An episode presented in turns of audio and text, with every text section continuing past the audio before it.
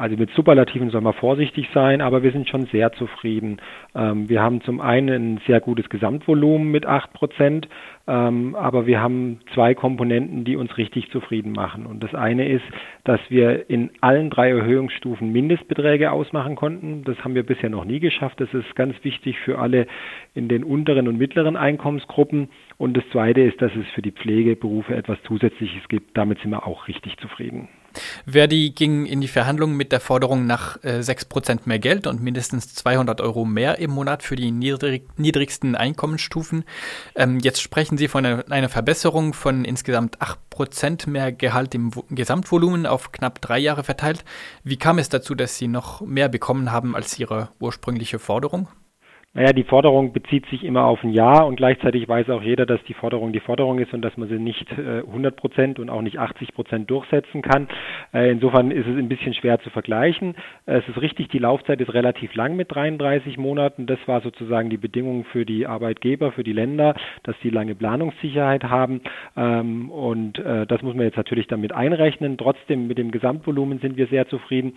Und vor allem beim Mindestbetrag, das sind äh, in der ersten Stufe 100, in der zweiten 90 und in der dritten 50 Euro. Das heißt, jede und jeder hat am Ende ähm, mindestens 240 Euro mehr. Und das ist gerade in den unteren Einkommensgruppen dann schon deutlich über 8 Prozent. Und das tut denen gut und die brauchen das Geld auch, weil das sind diejenigen, äh, die harte, oft auch körperliche Arbeiten haben und die von den Gehältern nicht mehr immer ihre Mieten problemlos in den Städten finanzieren können. Wo haben Sie am Ende Zugeständnisse machen müssen? Das eine ist die Laufzeit, das ist klar, da hätten wir es gerne ein bisschen kürzer gehabt.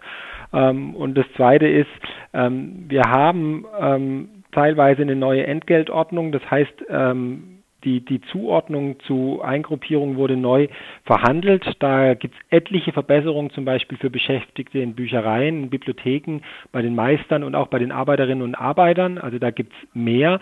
Dafür wollten die Arbeitgeber eine Kompensation. Das heißt, diese gesamten Verbesserungen bei der Entgeltordnung machen ungefähr ein Prozent aus und die Kompensation ist 0,5 Prozent. Und die wird folgendermaßen erreicht. Die Jahressonderzahlung wird drei Jahre auf dem Niveau von diesem Jahr eingefroren. Also das ist sozusagen auch eine Kröte, die wir schlucken mussten. Ähm, dafür hat man dann deutliche Verbesserungen auf der anderen Seite gekriegt, ähm, die das eben um, um den Faktor 2 kompensieren aus unserer Sicht, aber trotzdem ist es natürlich etwas, was einen jetzt nicht nur glücklich macht. Was heißt die Jahressonderzahlung?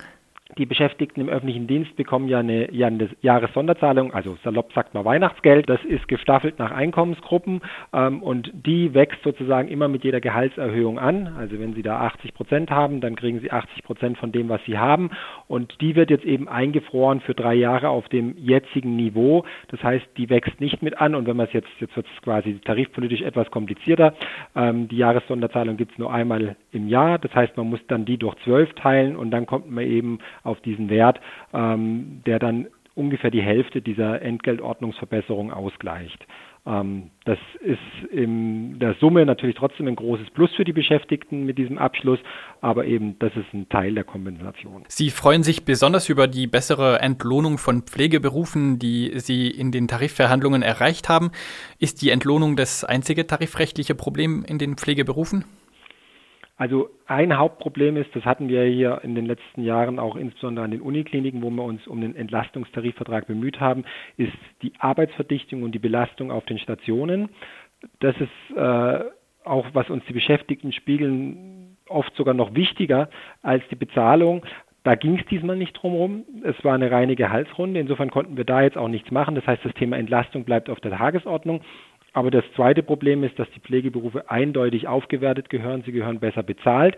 Das ist etwas, was für beide Seiten wichtig ist, einmal für die Beschäftigten, aber auch für die Arbeitgeber, ähm, die sonst äh, kaum noch Chancen haben, die Stellen zu besetzen und letzten Endes dann auch für Patientinnen und Patienten, die besser betreut werden. Und da haben wir einen richtig großen Schritt gemacht. Ähm, die Beschäftigten kriegen jetzt nicht nur die bessere Tabelle von den Kommunen, also die ist ohnehin schon ungefähr drei Prozent höher und die Gehaltserhöhung, die ich eingangs erwähnt habe, sondern noch zusätzlich 120 Euro im Monat drauf. Und das kann bei einer examinierten Krankenpflegerin oder einem Krankenpfleger über 400 Euro ausmachen am Ende dieser Laufzeit. Mehr im Monat. Und das tut denen richtig gut. Und das ist auch eine, eine echte Aufwertung für diese Berufe. jetzt erstmals erreicht bei den Beschäftigten der Länder. Das ist natürlich bei den Kliniken ein relativ kleiner Bereich äh, im Vergleich zu Kommunen und zur Privatwirtschaft und zu den freien Trägern. Aber es ist ein echter großer Schritt. Indem Ihre Gewerkschaft immer prozentuale Erhö Erhöhungen für alle Beschäftigten fordert, äh, sorgt Verdi dafür, dass die aktuelle soziale Ungleichheit ähm, relativ bestehen bleibt. Wenn man in Euro und nicht in Prozenten spricht, vergrößert sich dadurch sogar der Abstand zwischen den niedrigeren und den höchsten Einkommensstufen. Sorgt Ihre Gewerkschaft also letztendlich dafür, dass zum Beispiel Pflegerinnen weiterhin weniger Kaufkraft und schlechtere Chancen auf dem Wohnungsmarkt haben? Gerade nicht. Also zum einen ähm, stimmt es nicht ganz. Wir fordern in der Regel einen Prozent- und einen Mindestbetrag, gerade im öffentlichen Dienst. Der Mindestbetrag sorgt dafür, dass die unteren und mittleren Gehaltsgruppen überproportional ansteigen. Jetzt haben wir es ja tatsächlich geschafft, hier einen ordentlichen Mindestbetrag, insgesamt 240 Euro durchzusetzen. Und wenn wir jetzt gerade die Krankenpflegerinnen und die Krankenpfleger angucken, die haben noch die zusätzlich 120, was ja auch ein Festbetrag ist. Also auch die unteren wieder überdurchschnittlich anhöht, erhöht, dann haben die 360 Euro mehr als Festbetrag und das ist richtig, richtig gut und das ist auch das, was uns im Grunde am meisten Freude an diesem Abschluss bereitet. Also Verdi hat es schon lange als großes Thema, mit Mindestbeträgen eben diese soziale Ungleichheit auszugleichen. Das sind eher die Arbeitgeber, die da mauern und deswegen sind wir sehr froh, dass sich die Arbeitgeberländer da jetzt einen Ruck gegeben haben und hier wirklich die Aufwertung von unteren und mittleren Tätigkeiten mitgegangen sind.